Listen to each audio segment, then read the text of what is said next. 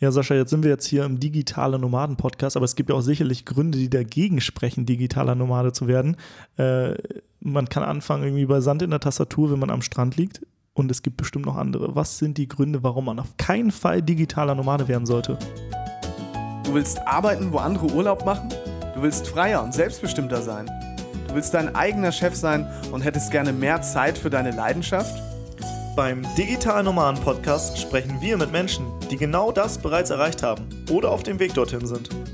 Lerne von Experten, wie du dir ein ortsunabhängiges Einkommen sicherst. Egal ob aus deinem Wohnzimmer in Hamburg, dem Coworking Space in Berlin, dem Kaffee in Prag oder deiner Hängematte auf Bali. Viel Spaß beim Digitale Nomaden Podcast, weil die Welt unser Zuhause ist. Man sollte auf keinen Fall digitaler Nomade werden, wenn man ähm, ja, sich nicht selbst gut organisieren kann. Weil ich denke, das ist eines der wichtigsten Dinge, denn als digitaler Nomade ist es ja so, dass du relativ ortsunabhängig hoffentlich arbeiten kannst, sonst wärst du kein digitaler Nomade. Und das bedeutet aber auch gleichzeitig, dass du vermutlich niemanden hast, der dir die ganze Zeit über die Schulter guckt, der dir einen Stapel Akten hinlegt und sagt, bearbeite die bitte bis 16 Uhr, sondern du musst in der Lage sein, deinen Tag selbst zu strukturieren, deine Aufgaben zu priorisieren. Und ich glaube, das ist nicht jedermanns Sache. Das glaube ich auch. Gibt es noch andere Gründe? Also zum Beispiel, ähm, stell dir vor, du hast eine Partnerin und die ist nicht digitale Nomadin und jetzt ja. reist du die ganze Zeit um die Welt und äh, sie kann das nicht. Da kommt es ja vielleicht auch mal zu Konflikten. Das wiederum äh, kann durchaus sein. Und ich glaube, dass ähm, das so ein bisschen abhängig ist natürlich auch davon, wie, welche Werte man in seiner Partnerschaft lebt. Und ähm, es ist natürlich schwierig, selbst wenn deine Partnerin jetzt zum Beispiel sagt, hey, das ist für mich alles überhaupt kein Problem, dann ist es natürlich trotzdem irgendwann ja ein so unterschiedliches Lebensmodell, dass äh, man sehr, sehr, sehr offen dafür sein muss, glaube ich. Aber ich habe viele Beziehungen kennengelernt, bei denen ein Partner das kann, der andere nicht. Und ich habe selber auch erlebt. Und bei mir persönlich hat es durchaus zu Konflikten geführt und hat dann in dem Fall auch nicht mehr funktioniert, weil man dann auch so auseinander driften kann, dadurch, weil man halt völlig unterschiedliche Erlebnisse hat und ähm, sich dadurch auch jeder in eine andere Richtung entwickelt. Und du weißt ja selber, Reisen zum Beispiel ist ja etwas, was ähm, eigentlich eine, eine krasse Form der Persönlichkeitsentwicklung teilweise ist. Und wenn du jemanden hast, der aber in, an seinem Ort bleibt, ähm, an dem er schon immer gewesen ist, der entwickelt sich halt ein bisschen anders oder vielleicht auch weniger, weil die Umgebung sich ja auch nicht ändert. Du musst dich ja nicht verändern dann. Mhm.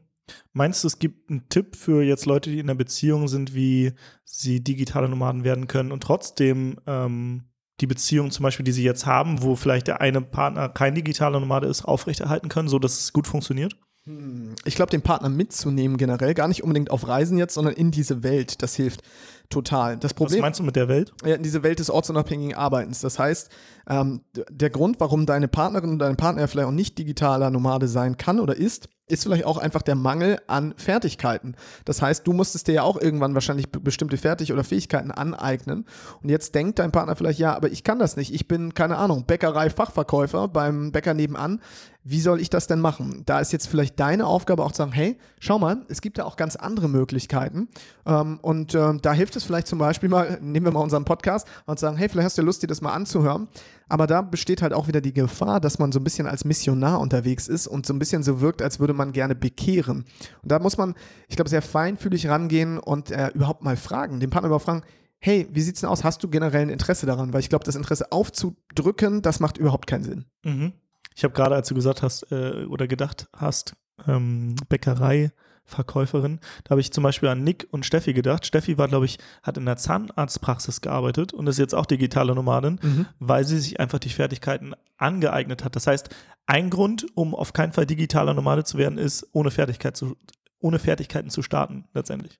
Genau, also ich glaube, der, der Trick ist eigentlich, ähm, wenn man in einer guten Partnerschaft lebt, dann interessiert man sich immer für das, was der andere auch macht. Ja, es geht nicht darum, dass man das auch unbedingt nachmacht. Also jetzt nur weil, äh, keine Ahnung, sich dein Partner auf einmal für das Thema Goldfischzucht interessiert, musst du ja nicht auch Goldfischzüchter werden. Aber es lohnt sich halt trotzdem mal nachzufragen, okay, was ist denn das? Was lässt dich denn da so diese, also warum spürst du da eine Leidenschaft und da auch mal einfach sich für zu öffnen und dann mal zu schauen, ob äh, sich dein Partner, deine Partnerin nicht vielleicht auch für diese Themen interessiert. Und das kann durchaus dann passieren. Die Frage ist natürlich, wie gehst du damit um, wenn dein äh, Partner dir jetzt sagt, okay, nee, es ist überhaupt nichts für mich, interessiert mich nicht, ist für mich irrelevant. Mhm. Dann, glaube ich, ähm, kann es durchaus zu Konflikten führen, aber wenn man da offen bleibt, dann, dann ist es durchaus möglich, dass man sich da auch gemeinschaftlich entwickeln kann. Mhm. Was sind noch so Gründe, um auf keinen Fall digitaler Nomade zu werden? Also ist vielleicht jetzt schwer darüber nachzudenken, weil wir ähm, erzählen ja, oh, das ist so ein cooler Lifestyle, ne? den wünschen sich auch viele, dass du Reisen und Arbeiten kombinieren kannst. Bei uns ist es ja auch so, wir sehen diese Ortsunabhängigkeit ja als eher Pri Privileg anstatt als ähm, ja, man muss es machen. Wir sind jetzt oft, wir sind jetzt gerade zum Beispiel in Hamburg, du reist, glaube ich, in drei Wochen äh, wieder nach Asien, aber warst ja jetzt auch drei Monate in Deutschland. Das heißt, wir sind ja nicht die typischen digitalen Nomaden, die von einem Ort zum nächsten ziehen, sondern wenn wir an Orte sind, dann sind wir oft wirklich länger an Orten oder wir reisen, aber dann meistens nur für ein paar Wochen und jetzt nicht mega lange. Ähm, aber vielleicht gibt es da noch andere Dinge, wo du sagst, nee, dann sollte man auf keinen Fall digitale Nomade werden. Wenn einem Sicherheit und Beständigkeit wichtig ist, sollte man kein digitaler Nomade werden. Denn ich glaube, digitales Nomadentum bedeutet auch immer so eine gewisse ja, also auch nicht zwangsläufig eine Unsicherheit, aber als digitaler Nomade ist es halt so, du hast eben nicht so deine gewohnten Strukturen und Routinen und das gibt einem so manchmal so ein unterbewusstes Gefühl von Unstetigkeit, Unsicherheit. Und wenn man es liebt, jeden Tag mit denselben Kollegen zur selben Arbeit zu gehen, zu wissen, wo der Bäcker ist, zu wissen, wo der Supermarkt ist, wo ich da einkaufe, wo ich mein Geld abheben kann, wo das Krankenhaus ist. Also wirklich alles, äh, seine Umgebung so zu behalten, wie sie schon immer war, dann macht es auf jeden Fall keinen Sinn. Wobei es stimmt nicht ganz, weil, wie du schon sagtest, digitales Nomadentum kann ja auch bedeuten, ich kann einfach aus dem Café in meiner Lieblingsstadt arbeiten. Ne? Also ich beziehe mich jetzt darauf, wenn du wirklich dabei viel reist. Ansonsten Beziehungsweise eher Ortsunabhängigkeit, ne? Also letztendlich, genau. das ist ja so, was im Vordergrund stehen sollte. Ja, genau. Und, äh, ach so wichtig ist vielleicht auch, ähm, die meisten digitalen Nomaden sind ja Selbstständige. Es gibt wenige, du kannst auch als Angestellter digitaler Nomade sein, ne? wenn du in einer Agentur oder so arbeitest und die sagen dir, okay, du kannst komplett von überall aus arbeiten, aber ich glaube, das ist noch, bisher sind die meisten Leute, die das machen, eher in der Minderheit, auch wenn die Arbeitswelt sich immer mehr darauf einstellt. Ich glaube, es soll sogar ein Gesetz kommen, habe ich gestern von jemandem okay. gehört. Ähm, ich glaube, in äh, Holland ist es schon erlaubt, dass man zum Beispiel äh, remote von zu Hause aus arbeitet. Und ich glaube, in Deutschland soll sowas auch kommen, aber äh, nagel mich nicht drauf Gefährliches fest. Halbwissen. das, das ist jetzt echt gefährliches Halbwissen, aber ich kann es mir schon vorstellen, dass es in den nächsten Jahren, gerade in Berufen, wo es keinen Sinn macht, dass man wirklich irgendwo hingeht, dass es da flexiblere Modelle gibt, gerade weil dann zum Beispiel auch ähm, Eltern von zu Hause aus arbeiten können, wenn sie ein Kind haben oder so. Wo du das äh, nämlich dann auch sagst, ich glaube, als Angestellter macht es halt auch teilweise einfach keinen Sinn, in ein Büro zu gehen. Es gibt nämlich einfach Jobs, da denkt man sich, okay, vielleicht würde ich ja zu Hause auch sogar viel, viel effektiver arbeiten können. Denn äh, ich glaube, wenn man acht Stunden teilweise bei der Arbeit ist, bedeutet das nicht, dass man auch acht Stunden produktiv arbeitet. Was? Sondern man darf nicht vergessen, ne? Da gibt es die Raucherpausen mit den Kollegen, die manche dann machen. Man trifft sich in der Teeküche, man trifft sich hier nochmal Quatsch da und am Ende arbeitet man vielleicht effektiv dann drei Stunden, wenn es hochkommt. Und ähm, wenn du zu Hause arbeitest, dann kann es durchaus sein, dass du also dann kann es durchaus sein, dass du dann denkst, okay, cool, vielleicht arbeite ich hier ähm, lieber konzentrierter, fokussierter und nutze den Rest der Zeit für mich, um ja meine, mein Privatleben mehr zu leben. Aber auch da kommt es natürlich darauf an, was der Arbeitgeber sagt. Wenn der sagt, du musst acht Stunden am Tag arbeiten und nicht, wenn er zeit- und nicht zielorientiert arbeitet, dann hast du natürlich verloren, weil dann musst du weiterhin acht Stunden in Anführungszeichen so tun, als wärst du beschäftigt. Ja, aber ich glaube, das machen auch viele Angestellte, also in dem Unternehmen, wo ich war. Äh, wenn der Chef kam, musste man schnell immer beschäftigt tun, so, ne? Also, ja. oh, oh, ja. ja Hektisch sein und viele Akten tragen. Ja, viele Akten, irgendwo hingehen, immer Akten unterm, unterm äh, Arm.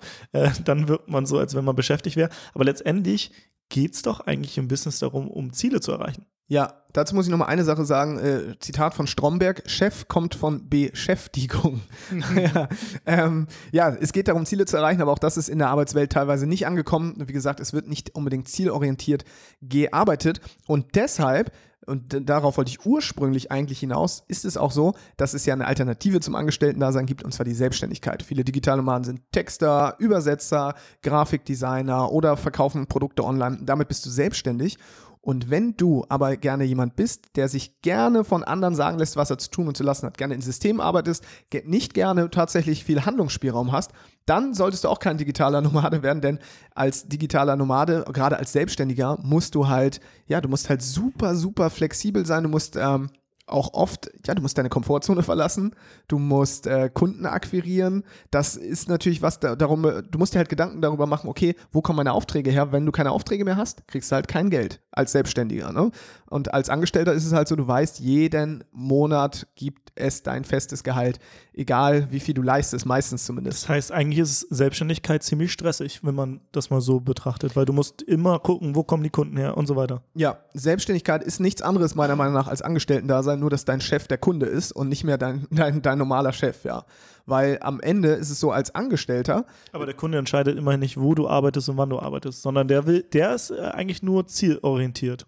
Genau, Nicht mehr Stunden aber viele. Selbstständige reden sich trotzdem ein, ja, ja, ähm, ich kann ja nicht äh, digitaler Nomade sein, weil mein Kunde, der möchte, dass ich da vor Ort bin. Und das mag in Ausnahmefällen auch stimmen, aber die meisten, wie du sagtest, sind zielorientiert und wenn ich dem Kunden überzeugen kann, hey, wenn ich ortsunabhängig arbeite, dann kann ich vielleicht sogar viel schneller, viel besser, viel toller die Sachen bearbeiten, dann ist dem das egal. Also mir ist es ja auch egal, wenn wir jetzt eine Grafik, wir brauchen ein neues Logo, dann ist es mir egal, ob der Designer jetzt bei uns hier in Hamburg sitzt oder ob der gerade in Myanmar ist. Hauptsache, das Logo äh, entspricht unseren Vorstellungen und wird innerhalb der gewünschten Zeit einfach äh, fertiggestellt. Ich kenne sogar Trainer, die äh, Teambuilding remote machen, also übers Internet. Äh, und ich Ja. habe ja in der Teambuilding-Branche gearbeitet. Ich kenne das noch so, dass man in Seminarräumen ist oder äh, in einem Kletterpark dann irgendwelche wilden Spiele macht und so weiter. Aber es gibt auch sogar äh, Jobs wie diese, die man auch remote machen kann, was ich sehr spannend fand.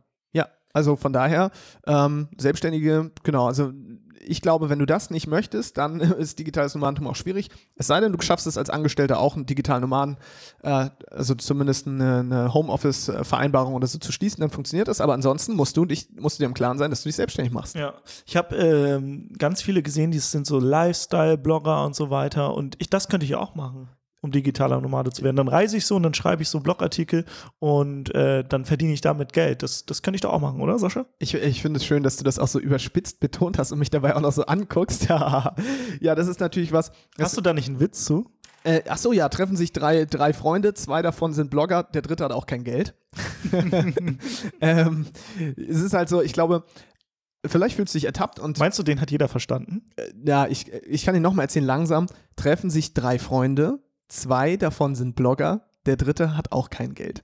Und äh, den habe ich von Walter Epp übrigens, ähm, der ja. Worauf hat er damit angespielt? Er hat darauf angespielt, dass viele Blogger, viele, es war eine Zeit lang ja total trendy, einen Blog zu starten. So wie es jetzt heute vielleicht der Podcast ist, ne? Oh, ich starte einen Podcast, ich starte einen Blog und dann verdiene ich schon Geld.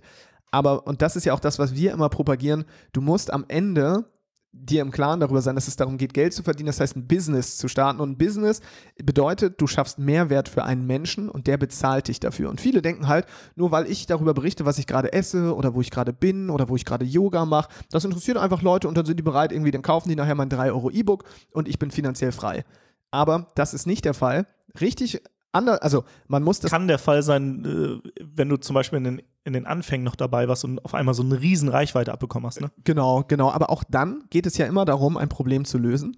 Und du musst immer dir den Markt anschauen. Das heißt Angebot und Nachfrage. Und dann schaust du einfach, okay, was brauchen die Leute? Dann machst du eine Lösung und dann kannst du, kann sogar der Blog vielleicht ein Marketingkanal sein, um Reichweite zu generieren, um vielen Leuten diese Lösung anzubieten. Aber ein Blog, ein Podcast, ein YouTube-Channel, ein Instagram-Channel per se ist kein Business. Und auch die ganzen Influencer, ja. Also auch das, ne, du kannst 150.000 Instagram-Follower haben.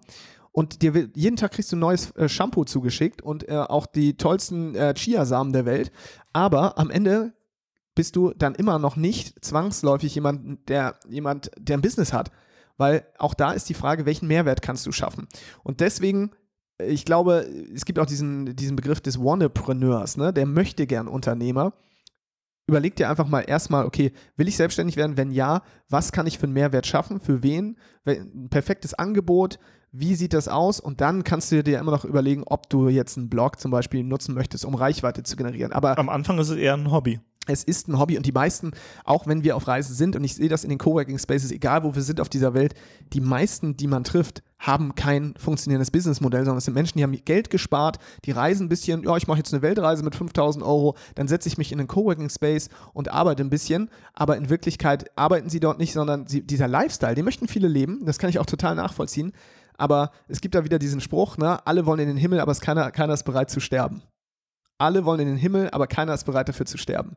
Und das ist es nämlich. Alle wollen digitale Nomaden werden und möchten frei und selbstbestimmt sein, aber keiner möchte sich den Arsch aufreißen und wirklich hart auch mal daran arbeiten. Und man muss am Anfang auf jeden Fall hart arbeiten und vor allem ein richtiges Geschäftsmodell dahinter haben. Sonst ist es ein Hobby. Und da muss man aufpassen, dass man nicht in diese Hobbyfalle tappt.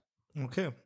Das waren jetzt einige Gründe, warum man auf keinen Fall digitaler Nomade werden sollte ähm, und äh, vielleicht auch überlegen sollte, starte ich wirklich mit einem Blog oder mit einem Podcast oder löse ich erstmal Probleme, wie du es gesagt hast, ähm, weil Leute bezahlen für eine Problemlösung und nicht für Entertainment. Wissen ist überall verfügbar, das heißt, Menschen wollen auch eher eine Transformation als Information und viele denken, oh, weil ich irgendwie einen Blog starte, geben die Leute mir ganz viel Geld jetzt für mein E-Book, aber wenn das jetzt keine wirkliche Transformation ist, so dass du bei den Menschen auch wirklich ein Problem löst, was bewirkst, dann ist das sehr, sehr schwierig, damit Geld zu verdienen.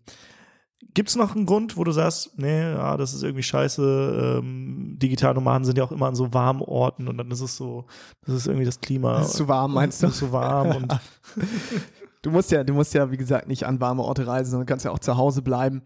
Ich überlege gerade, was, also was denn so die Hauptausreden sind, warum Leute auch sagen, okay, nee, ich will das, also ich kann das nicht werden. Hm, Sicherheit. Sicherheit hatten wir schon das Thema. Also meinst du jetzt Sicherheit im Sinne von, ähm, keine Ahnung, ich habe hier Poli Du, du, hattest, du hattest ja Sicherheit und Beständigkeit, ja eigentlich Genau. eigentlich genau das Thema, ja. ja, Letztendlich, äh, letztendlich Selbstständigkeit ist unsicher, ist ja so der vorherrschende Glaubenssatz. Und ähm, wenn du den hast, dann hast du wahrscheinlich auch recht, dann ist es unsicher. Aber wenn man sich vorher Gedanken macht und vielleicht auch einen Plan B und C hat, dann ist es, glaube ich, vielleicht sogar nicht so unsicher wie angestellt sein, weil ich will nochmal das Zitat, ähm, was ich schon mal, glaube ich, in einem Podcast, ich weiß nicht in welcher Nummer, äh, genannt habe, und zwar von Randy Gage, Safe is the new risky. Weil wir sehen gerade auch, ich glaube, gerade in einem großen, was ist denn das? Nicht Möbelfachgeschäft, auf jeden Fall äh, fängt mit K an, wurden ganz viele Leute gerade gekündigt, äh, ganz viele Angestellte, jetzt auf der Straße sind und die Digitalisierung wird dafür sorgen, dass in den nächsten Jahren noch mehr kommt. Selbstfahrende Autos werden, wir haben gerade mitbekommen, äh, dieses Jahr äh, gibt es schon selbstfahrende Autos, glaube ich, in Amerika. Das heißt, lass es mal, wenn es lang dauert, zehn Jahre dau äh, dau dauern, bis es, bis es in Deutschland ankommt. Es gibt schon äh, Läden, wo es keine Kassierer mehr gibt in Amerika. Ähm, die werden auch kommen. Das heißt, es werden ganz viele Leute arbeitslos. Das heißt, ist das Angestelltentum noch sicher? Kommt auf, kommt auf deinen Job wahrscheinlich an. Wenn du Erzieher oder Lehrer bist, dann wahrscheinlich sicherer, Mhm. als wenn du Kassierer bist oder ähm, Taxifahrer oder so. Genau, hatten wir auch eine Folge zu gemacht. Da gibt es äh, tatsächlich ähm, ein, ein Tool, wo du Berufe eingeben kannst. Und dann kannst du gucken, wie sicher sind die eigentlich noch, wie zukunftssicher sind die oder werden sie von der Digitalisierung, von der künstlichen Intelligenz irgendwann ersetzt. Da hatten wir auch eine ziemlich, da, also eine recht, ja, ich sag mal, wir haben es äh, so ein bisschen humorvoll, glaube ich, dargestellt. Ähm, aber letztendlich muss einem einfach klar sein, in den nächsten Jahren wird sich die Arbeitswelt verändern und so wie wir es heute kennen, wird es nicht mehr sein. Und ähm, deswegen ja, bereite dich da einfach drauf vor. Und ich glaube, digitales Nomadentum ist jetzt nicht der heilige Gral. Digitales Nomadentum ist auch keine, keine Lösung für ein Problem. Digitales Nomadentum ist einfach nur eine Möglichkeit zu arbeiten. Am Ende bleibt es, und das ist bei allen Arbeitsplätzen so, schaffst du einen Mehrwert für irgendjemand anders? Ja oder nein? Kann ein Computer deine Arbeit übernehmen? Und mach dir also klar, du brauchst eigentlich nur einen Job. Also du brauchst im Grunde genommen eine, eine Tätigkeit, die nicht leicht ersetzbar ist. Sobald du leicht ersetzbar bist, ne, durch entweder durch andere Menschen oder durch eine Maschine, hast du den falschen Job. Oder durch einen Algorithmus, was ja, wahrscheinlich dann. Was eine mit Maschine, ja. genau. Dann, dann hast du den falschen Job. Das heißt, schaffe dir einen Job, der erstmal nicht ersetzbar ist. Und das sind Dinge, die kreativ sind, das sind Dinge, die, ja, die, die auch so Soft Skills mehr erfordern. Das heißt, es wird immer wichtiger, die Soft Skills ähm, sich anzueignen. Ne? Empathie, Einfühlungsvermögen und auch da komplexe Lösungsfähigkeit mit Soft Skills zu verbinden, weil das können Maschinen jetzt äh, aktuell noch nicht so gut. Wer weiß, wie es in ein paar Jahrzehnten irgendwann aussieht. Ähm, aber wenn du denkst, dass äh, ein Job, der, keine Ahnung, der am Fließband ist oder den eine Maschine ausüben kann, dass der sicher ist, ich glaube, dann hast du dich geirrt, denn dann wirst du innerhalb der nächsten zehn Jahre dein blaues Wunder erleben. Absolut. Also ich fasse nochmal so die wichtigsten Punkte zusammen, warum du auf keinen Fall digitaler Nomade werden solltest. Einmal hast du angefangen und zwar, du musst dich organisieren können, weil wenn du an verschiedenen Orten arbeitest, dann äh, brauchst du wahrscheinlich Routinen, Tagesabläufe, brauchst äh, vielleicht eine To-Do-Liste und musst wissen, wie du dich organisierst und wie du vielleicht auch ein Team organisierst, wenn du mit anderen zusammenarbeitest. Dann ist das Thema Beziehung natürlich auch so ein äh, Ding, wenn du zum Beispiel einen Partner hast, der kein digitaler Nomade ist und du aber ständig in der Welt umherreist, dann ist das vielleicht schwieriger. Aber als digitaler Nomade kannst du ja auch bei deinem Partner leben und nur ab und zu mal unterwegs sein. Das ist natürlich der Vorteil. Ähm, dann Mangel an Fertigkeiten. Ich glaube, das ist aber, äh, das kann man eigentlich immer lernen. Und Sicherheit und Beständigkeit war noch so ein Thema, obwohl da ist äh, das Angestelltenverhältnis vielleicht auch nicht mehr ganz so sicher. Aber du willst noch was sagen, Sascha? Genau, zu dem Mangel an Fertigkeiten. Du solltest kein digitaler Nomade werden, wenn du nicht bereit bist, neue Dinge zu lernen. Lernbereitschaft ist also wichtig heutzutage. Also wirklich immer auch Bock darauf haben, sich neue Fertigkeiten anzueignen. Ja. Mega gut. Ja, ich würde sagen, das war's.